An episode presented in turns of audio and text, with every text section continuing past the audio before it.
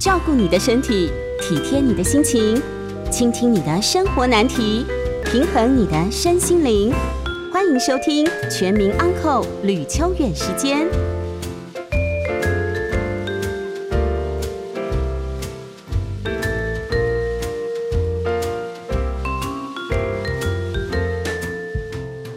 欢迎收听九八新闻台每周晚上八点播出的吕秋远时间，我是吕秋远哦。那么我们今天来讨论的是法律相关的议题。那么骗的问题，我们首先先讲一些跟日常生活比较有关系的哈。被骗这件事情，其实呃常常会发生。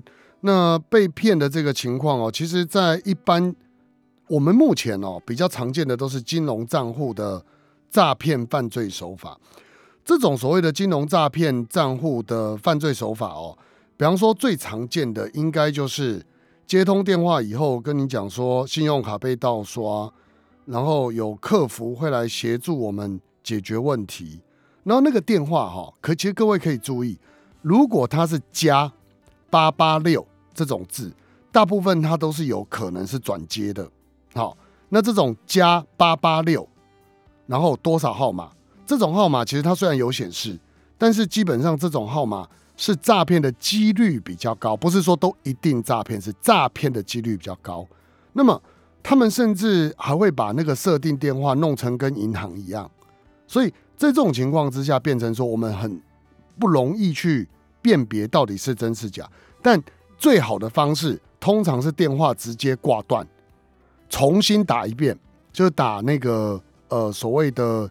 客服电话，那么客服电话你要特别注意，就是银行或者是这间公司的官网、官方网站上面的电话，你要打的是这种电话，不然的话，一般来说其实都呃有点麻烦。然后，那这种我们讲说网络购物诈骗是最常见的一种类型。那这种网络诈骗其实他就是跟你讲说，你可能有买了什么东西。买了什么东西之后呢？那要分期付款出了什么问题，或者是哎、好像我们在系统处理的时候出了什么错，然后就是要求你要重新提供一些资讯让他去查核，甚至要到提款机前面去操作。好，这是一种。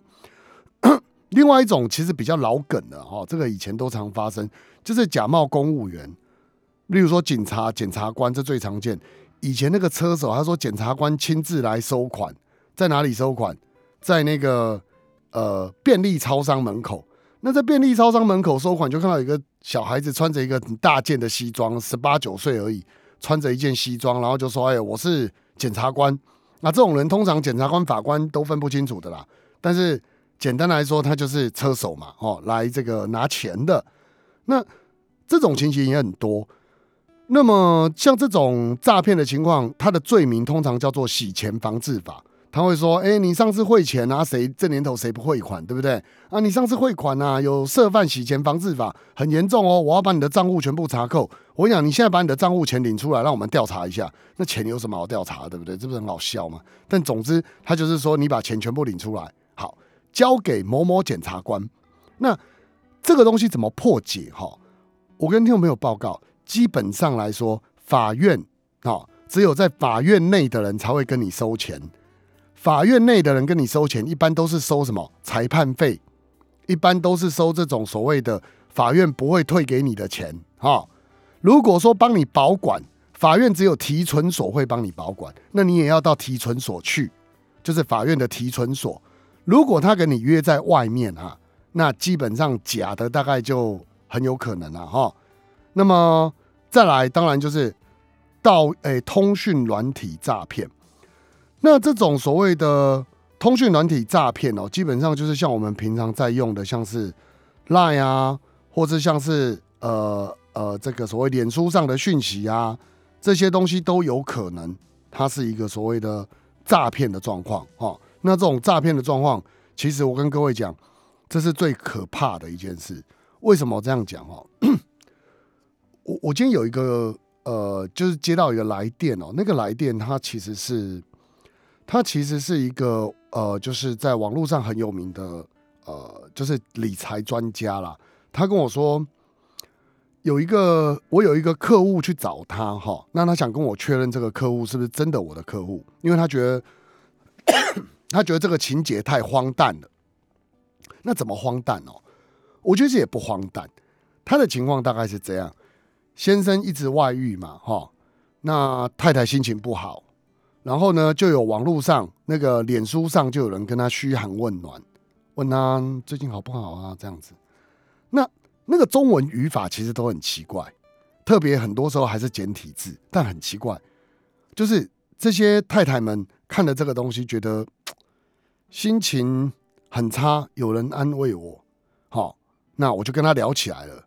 聊了以后呢，不外乎有几种情况。我跟各位讲最常见的职业哈，第一，他是海外钻油井的工程师，因为油井爆炸，他需要赔钱。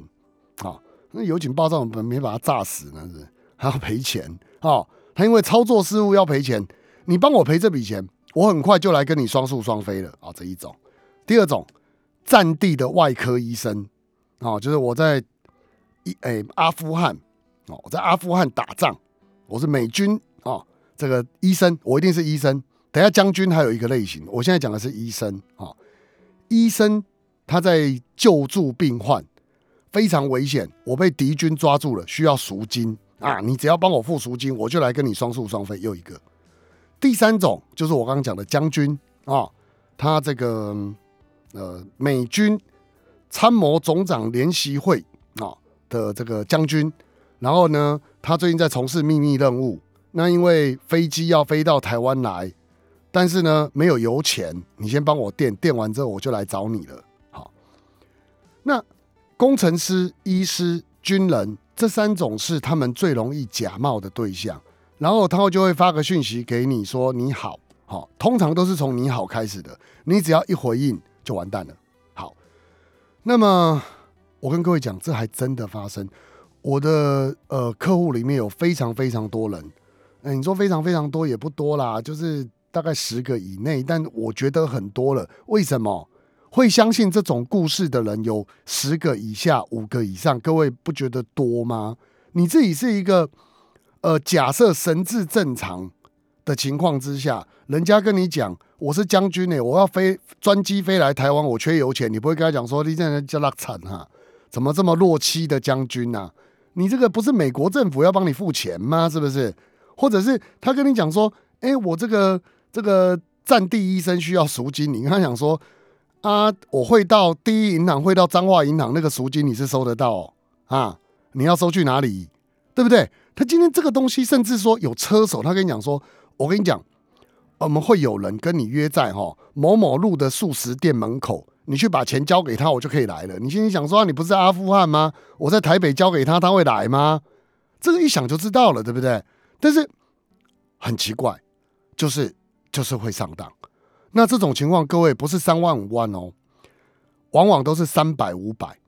那有的他会跟你讲，叫你投资，叫你投资投资什么？他会跟你讲说，哎，最近有一个什么什么虚拟货币，哎，对不对？各位投资要记得一件事情。你不懂的就不要投资，因为你不懂的，通常投资就是会出事。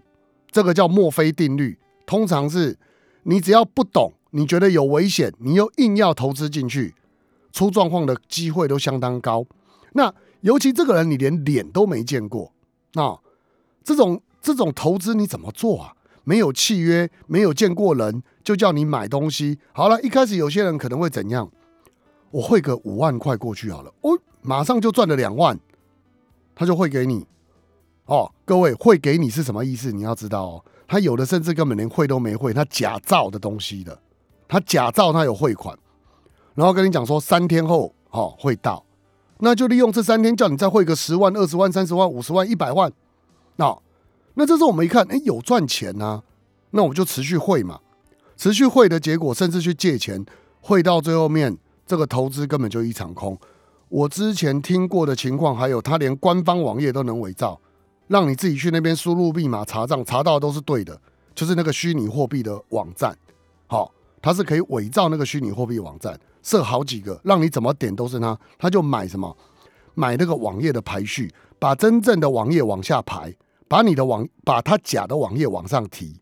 那你一点进去就发现，哎，就是这个网页啊，接着就出事了啊、哦。所以虚拟货币的投资不是不能做，真的有人也在做，像比特币，虽然那个风险很高啦，我我其实不太懂比特币啦，哈、哦，风险很高啦，但是风险很高，不是说今天一定违法。很多风险很高，就看你自己能不能承受。但是也有很多的虚拟货币，它其实就是骗局。那他会利用说，我们一起赚钱，共筑美好的未来。我很快就会来接你了哦，就我们就一起走了。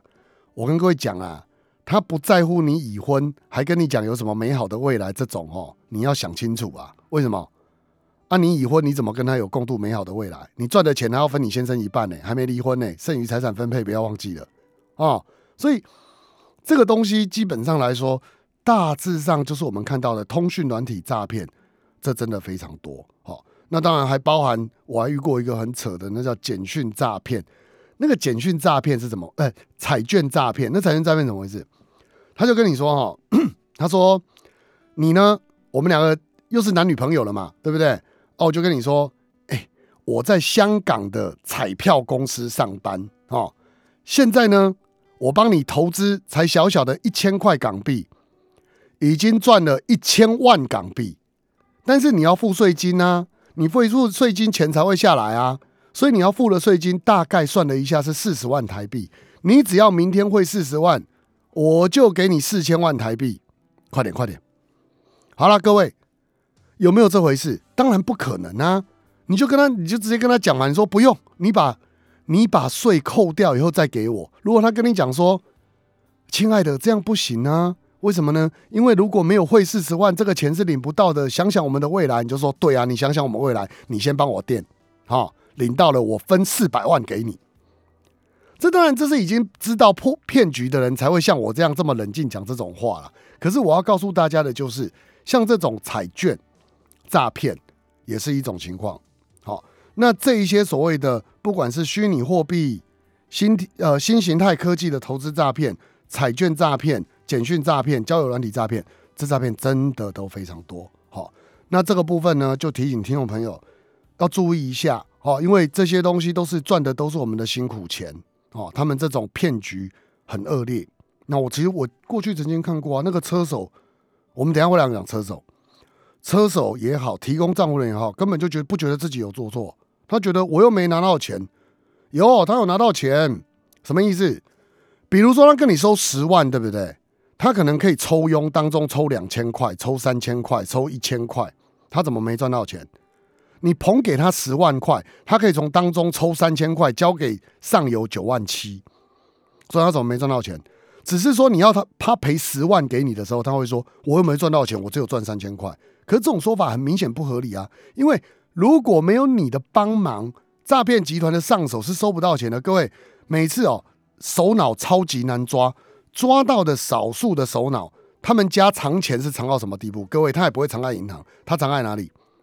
衣柜、天花板、地板，他是什么地方都能藏。藏出来的钱是一叠一叠的，先那那个钞票在那里都是上亿的，欸那你想想看，这些都是骗人的血汗钱，这种这种犯罪集团做的事情，你去帮助这些犯罪集团领个三千块，害人家损失十万块，像话吗？哦，所以这部分要提醒听众朋友，诈骗的类型注意一下。我们待会会来跟各位讨论。那你不知不觉变成车手，我讲不知不觉变成车手，就是你其实根本不知道你是车手，或者你根本不知道你是所谓的提供账户的加害人。应该要怎么办？我们赶快来继续聊。欢迎回到九八新闻台吕秋远时间，我是吕秋远哦。那么，其实刚刚讲的这些诈骗的类型，在日常生活中真的很多。我之前有讲过类似的案例，我我觉得其实我就是提醒大家啦，在日剧里面也常常演这个这种这种状况嘛，就是老妈妈接到儿子的朋友打来。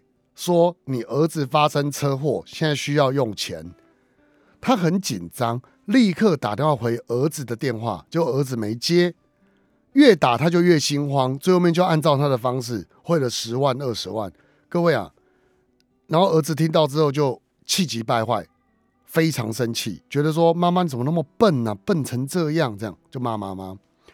可各位去想哦，日常生活当中，如果两个人的互动，就是对母子的互动，稍微比较亲近一点，或者是这个儿子，比方说，就算不住在家里，可能也是每天跟妈妈讲通电话，问妈妈今天好不好？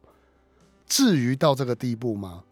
或者是刚刚讲的，其实我觉得很多情况是寂寞惹的祸。为什么寂寞惹的祸？其实，嗯、呃，我讲个极端的例子哦。我曾经看过一个情况是，他也知道对方在诈骗，他就汇个几万几万给他，然后警方去找到他的时候，他拒绝说承认这是诈骗。很有趣哦，被害人拒绝承认这是诈骗，为什么？因为啊。我的儿子、女儿、周边的人根本都不关心我，只有他哦，为了骗我的钱，每天来跟我嘘寒问暖，问我今天穿的有没有暖和一点，问我今天有没有吃饱饭，问我现在在干嘛，然后跟我聊天。请问啊，我给他几万块犯法了吗？他还会对我这么的呃关怀备至？那我觉得我被他骗，我甘愿啊！我甘愿就不叫做被他骗啊！你们管那么多干什么？而且哈，你们这些警察很多事诶，反而让我打碎了这个美梦。什么意思？我本来还可以，感情不就是一个想象出来的这个情愫吗？一种情绪吗？诶，我觉得在远方有个人爱着我，我养着他，或者我给他一点钱，这这是真的还假的？你管我，我就愿意觉得这是真的嘛。那你现在呢？跟我讲这是假的，你反而让我过不下去啦。因为我的生活很单纯，我钱我知道我该给他多少，我宁愿被他骗。你管我那么多吗？好，这个是一种极端的案例，很少人会这样哦。那个钱大概多到花不完。可是各位把这个案例拿过头来想，为什么我刚刚讲到，明明我们都知道。不太可能的事，就像我刚刚讲嘛，地中海油井爆炸，什么时候轮得到你出钱？还有你出钱为什么是面交给一个年轻人？那个一想就知道的事情，为什么很多人在一夕之间会丧失理智做这个事？寂寞嘛，或者是他心里难过嘛，或者他心里被某些东西遮住了，他的心被遮住了。那你去想这个事情的时候，能不能只说你笨啊？你怎么那么傻啊？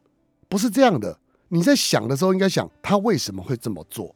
因为其实人啊，在做某些事情的时候，有些是他自己知道自己在做一件傻事，有些是今天他并不知道，但他强迫自己不知道，他就是要说服自己说这不是傻事，这是真的。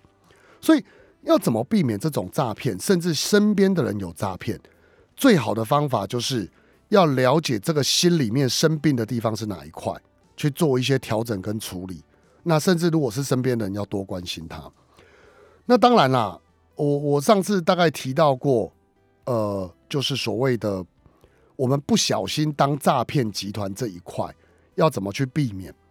那么这边我只提醒各位一个非非常重要的观念，就是存折、硬件、密码这三种东西，千万不要给任何人，任何人哦，因为。当给任何人的时候，我讲的任何人包含自己的爸爸妈妈、兄弟姐妹。任何人，如果你能守住，一定不会有这种所谓的诈骗的情况。那当然啦，你说那这样不是不太近人情吗？对啊，如果都不给，确实不太近人情啊。可是如果给了，自己手边要留证据，留什么证据？证明。这些亲近的人，注意听哦，亲近的人，不亲近的人，你当然不能给，一给就会出事。特别是收人家钱，把账户密码给人家的，那基本上几乎就是帮助诈欺罪，在实务上会会会被判刑的哦，因为这个判刑都很重。嗯，我们讲亲近的人的部分，如果要给他，你要留一点证据。我们有一个案例的情况就是，呃，先生跟他借账户。那当然相信先生啊，就把账户给先生。他们两个有留赖的记录，这个赖的记录里面就有谈到说，你要跟我借账户干嘛？借账户什么时候要还？那有什么原因非得要跟我借？你自己不是有吗？好，他们夫妻有讨论，讨论完之后，哎，出事了。他把这个事情拿给检察官看，说我相信我先生啊。那这个后来就不起诉。所以这个部分我只能讲。东西不要交出去，检察官就不会找你。东西如果交出去，交给亲近的人，真的逼不得已，你知道这个用途是正当的，或者至少人家跟你讲的用途是正当的，你相信你给他，那未来在检察官传唤我们的时候，至少今天我可以讲一个比较正当的理由，说，哎，这个东西我相信我先生，我相信我儿子，我相信我爸妈，那被起诉的机会就比较相对低很多。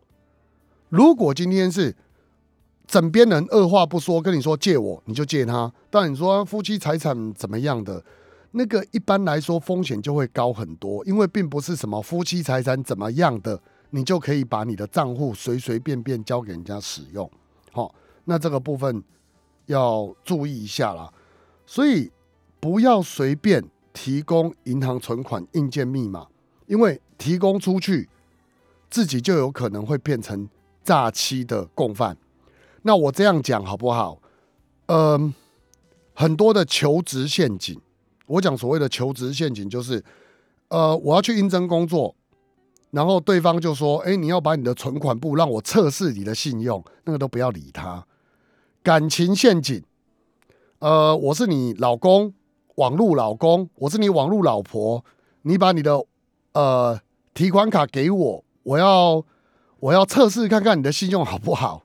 好，这种什么测试信用好不好这种话，一听你的心里面那种警戒灯就要亮起，说：哎，怎么可以给你？好，不管是感情上的、求职上的，还有像什么最近很流行，各位要记注意听哦，家庭代工。因为现在景气不好嘛，很多人会去想说，我在家里面做一些代工来弥补家计，那他就会跟你讲，要做家庭代工可以啊，但是哦。我不晓得你把我的货拿走之后会不会就卷货潜逃，所以我要你的账号给我，哈。那很多人就心里想，反正我账号没钱嘛，给你有什么关系？千万不行啊！账号密码这些东西都不能给，或者是什么贷款诈骗，就是说，哎，这个我要去借钱，对方就说，哎，我们要借钱哦，我要测试你的信用好不好？各位啊，何必测试？联征中心都有嘛，我们去联征调资料就有了，为什么今天还要？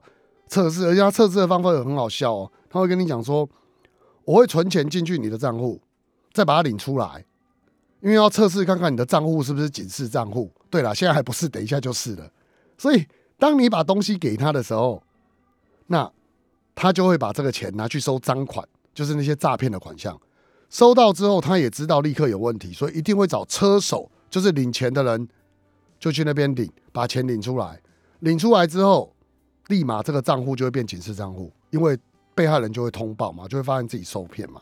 好，所以不管是求职的、家庭代工的、感情的，不管什么事情，反正记得我跟各位说明的一件事：不要把这些东西交出去，不交出去，问题几乎就不会存在；交出去，一定要留证据。而且呢，刚刚讲的这些东西，法官哦，或者检察官。目前认为有罪的可能性还是偏高比例，为什么？因为他觉得，如果不是你提供这些东西，我不管你是笨还是傻，还是不晓世事，哈，都已经活了二三十岁、三四十岁了，怎么还不知道说账户只能个人使用，不能提供别人使用？所以我要判你刑。那判刑事小，哎，我没跟各位开玩笑，判刑事小，为什么判刑事小？你今天判刑一颗罚金，或者是缓刑。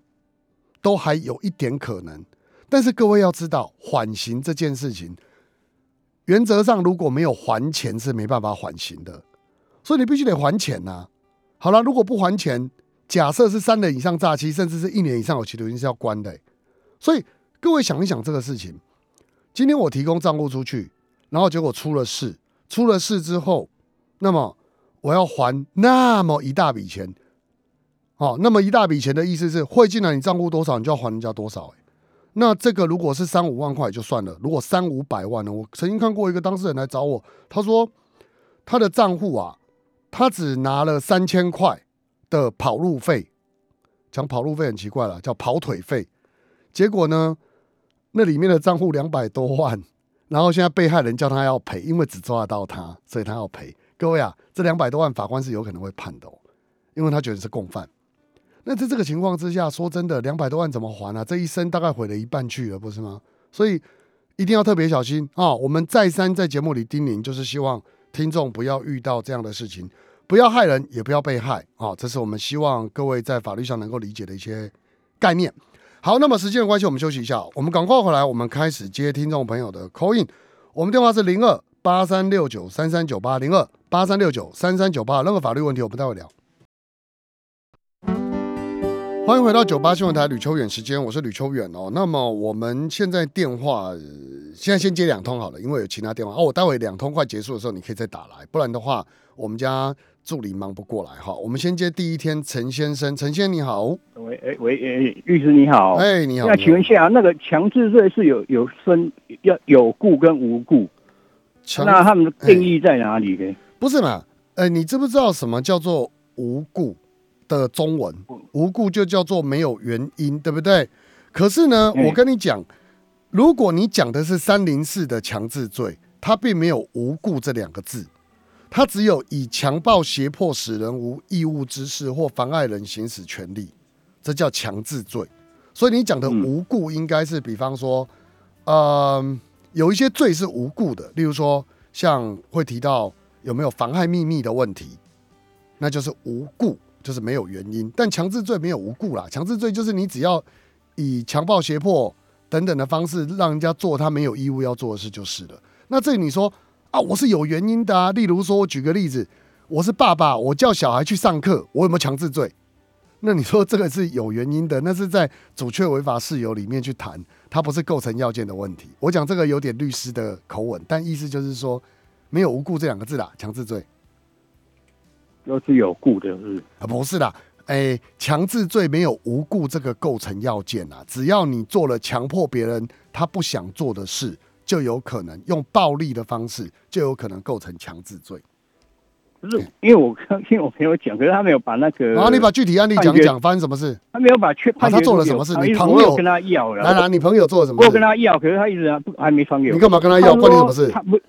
没有，我们的聊天聊到哦哦哦，他说他去把房客的门拆，把他房那房子是房，他是房东，他把房把房子拆了，不让就是房子租给房客，房客不缴租金，他把把把房客的门就把那个门拆了，那不一定是强制罪了，那个不那不一定是强制罪，对，那个强制必须要面对面，比较像强制。我举个例子哈，哦，房东把房客的门上锁，不让房客进去。有人会告强制罪，但实务上都解释不行。你是当着房客的面把锁锁起来，不让他进去，这才比较有可能当面哦。没有当面，我们就开玩笑讲说，不是开玩笑啦，就是说在法律上讲叫间接强制。间接强制就是人家没有在现场，那个不见得会构成犯法啦。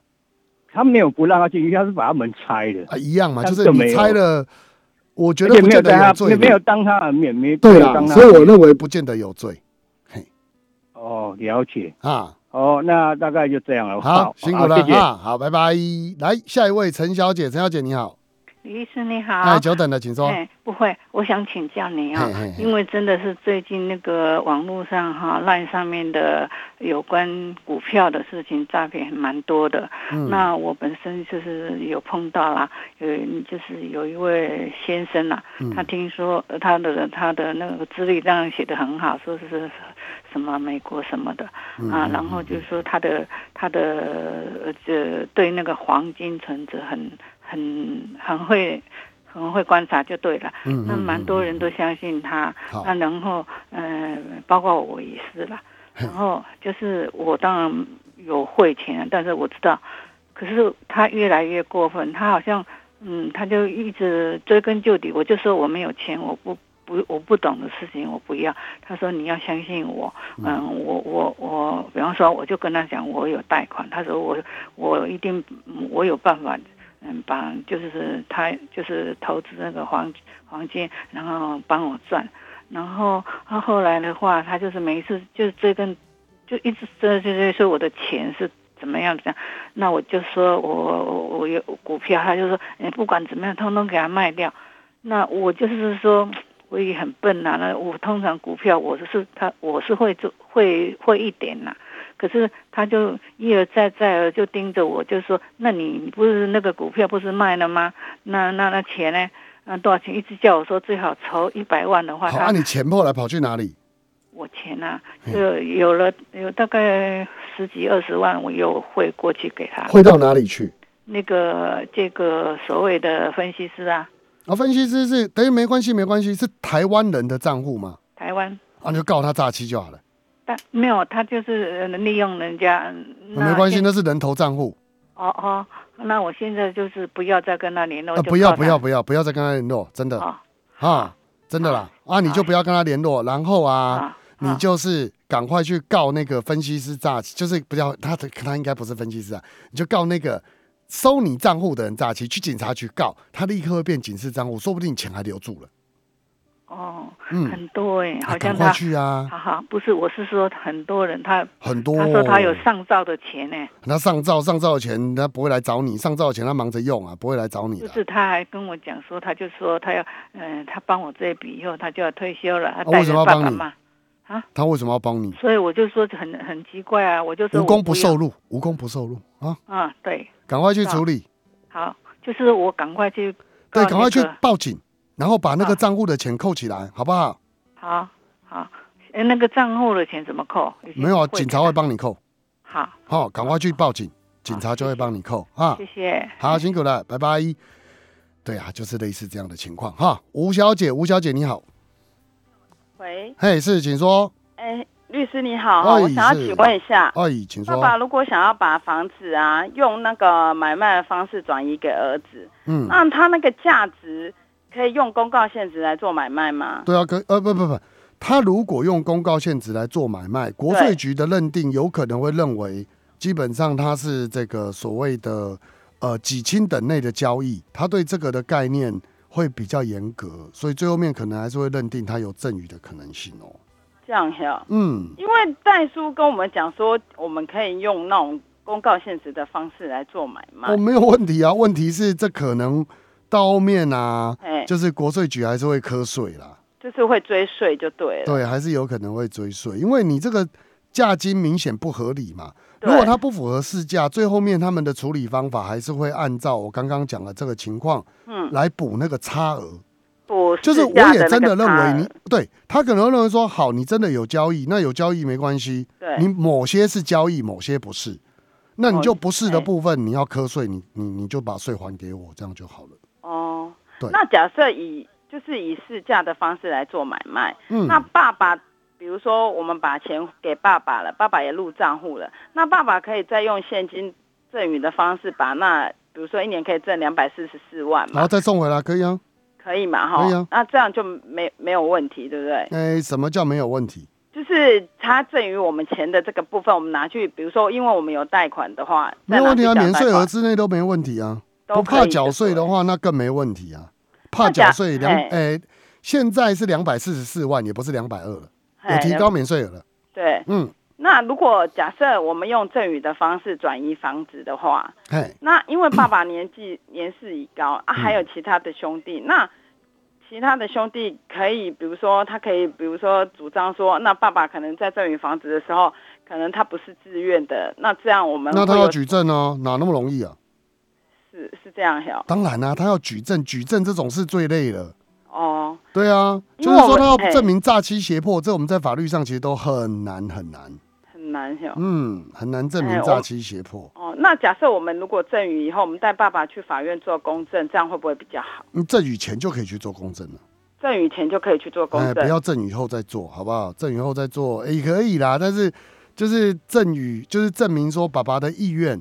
哦，确实是赠与，这也没问题啦。嘿，只是我的意思是说，不需要之后再做，现在就可以做啦。哦，事先做是 OK 的，就对了。啊，可以啊，就是说我要把钱，我要把房子给谁给谁这样子，这 OK 啊。那他他在那个生前给我们的那个是他自愿赠与的，就不会将来不会列入遗产吗？哎，不会，但是会两年内的部分。嘿，如果在他过世前两年内赠与的部分。嗯，不列入遗产，但列入遗产税科税范围。哦，就是缴税范围内，你还是要缴。嘿，啊，要看到时候你要补缴还是退你税。哦哦，这样这样我大概了解。对，好，这样就 OK，谢谢。好，辛苦了，拜拜。好，我们邀请下一位杨先生，杨先生你好。诶、欸，我讲闽南话。好了，不要紧会使了，嘿，安那呀？我我太太跳舞，我们都登记安吼。嗯。啊，叫惊喜啊，今嘛，迄个鉴定出来讲各一半的责任啦，吼。哎，好。啊，各一半的责任哦，律师讲爱写迄个反抗证啦。嘿。啊，结果今仔日。鉴定啊，爱申请鉴定，伊迄是初判表还是？初判表还是还是鉴定结果？鉴定的结果是。啊，鉴定你个复议就好啊。复议啊。嘿，阁会使阁复议一摆。我甲你讲哦，拢总会使四摆。第一摆初判表，第二摆鉴定，嘿。叫律师会议一下。对对对，我甲你讲吼，伊拢总有四摆机会。第一摆是初判表，就是警察局做的，交通大队做的。初判表哈。第二阶段是鉴定，啊，鉴定的结果若不好，会使阁复议。复议的结果不好，最后会使请迄个大学，像一般伊会找啥物？诶、欸，迄个暨南大学啦、逢甲大学啦、交通大学啦、吼科技大学，阁会使做最后一摆鉴定，拢总四摆。哦，嗯，安尼毋都开咧诚济钱？无啦，鉴定的无偌济啦，是最后一摆迄摆较济。啊，伊即满一摆甲贴三千呢？三千，咱人都往生去啊，三千。啊，哪会当查清楚三千是无啥啦？你听。即马说来讲问你讲迄个，假算若讲咱若说讲赢是是迄个钱摕较济个尔，敢毋是？嗯，一般啦。你即马过去，诶、欸，过失致死即个案件，地检署检察官起诉未？也未啊？也未？搁伫地检署晓？嘿。好啊，我甲你讲啊，发生偌久啊？十一月啊。十一月吼，你会记，两年都是。每年的十一月进前，你要提出民事的告告诉诉讼啦。民事的诉讼吼，每年的十二诶十一月进前爱提两两年了。哦哦。发生开始两年，啊，检察官即马会先叫恁去调解，吼。哦。啊，叫恁去调解，你反正律师你都有请吼。嗯。一般来讲，律师会替你去调解。啊，对方强制险有一个两百万。两百万你有提啊？嘿，啊，两百万以外，看阁有其他的保险无？啊，叫你的律师甲伊个讨论看觅。哦，啊啊，这律师费是安怎算？我拢无了解。律师费你毋是有请律师啊？伊会甲你讲安怎算啊？啊，律师都还没甲阮提钱啊。哦，安尼人真好啊！你著甲讲。啊，伊即嘛是算信的还是算出摆？诶，你也家己甲伊讲啊！这逐个律师的状况无共诶。啊，上贵爱偌者，上俗爱偌者。迄条物件免怎讲？迄逐个律师无共啦。哦，啊，无在条决定的啦。啊，即嘛即款来讲无依靠啊真诶。诶，一般来讲啦，因若有甲你赔偿，吼，诶，会判较轻啦，都有机会一科罚金啦。啊，伊若拢毋赔吼，伊过失阁有一半吼，诶，有可能会有危险。哦，会有有啥物？有危险啦，可能爱离开关啦。哦，诶，伊若无甲你好啊讲吼，有可能爱离开关啦。哦，安尼哦。嗯。啊，即嘛这。卡使我若拢卖请律师，啊，卖去甲伊讲，啊，卖写即个迄落。我讲爱讲，讲爱讲啦。请要请律师毋请，我无意见啦。但该讲的爱讲啦。啊，嗰个。你毋通拢无爱表示意见啦。哦，拢爱该讲哦。嘿啦，该讲的爱讲啦，讲啊，阮阮阮太太都无问题，啊，无无无滴无度，安尼人就安尼往生去，我足艰苦的，你爱加陪我一寡安尼啦。哦。哦。啊。各一半，个迄个各有一半的错误，安尼，嘿，安尼，我那会使讲啊？呀，当然咯，有过失十拍伊嘛算爱负责，哦。啊，咱若无请律师会使话？唔会使啊。哦，哎，无请律师，伊要咱要安怎样甲伊讲？诶，要安怎甲伊讲哦？这嘛真复杂呢。啊，时间上我可能袂赴甲你讲，我等下若有时间甲你讲啦，吼。啊，但是我要甲你讲的意思是，无请律师完全共阮各帮赔偿就好，安尼，好不好？哦，等你讲哈，好，好，时间的关系，我没办法跟他讲太久，我们剩五分钟左右而已。我们先广告进来，我们待会回来继续讨论。欢迎回到九八新闻台吕秋远时间，我是吕秋远。那么时间的关系，刚刚那位呃先生的的疑惑，我下次专门辟一个专题来跟呃报告，看能不能下礼拜或下下我尽快好不好？因为车祸这真的是一个大家很在意的生活上的问题。那么以前我们过去讲过，但时间上可能来不及，我下次再来讲哈。我们先接听最后一通，林先生，林先生你好。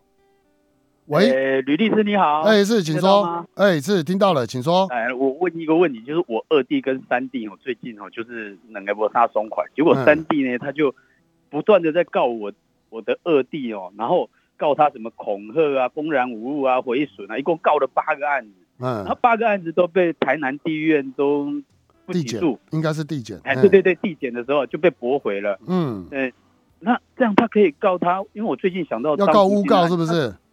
哎，这样我跟你讲哈，诬告的构成要件，以前我就讲过了。诬告的构成要件是捏造事实。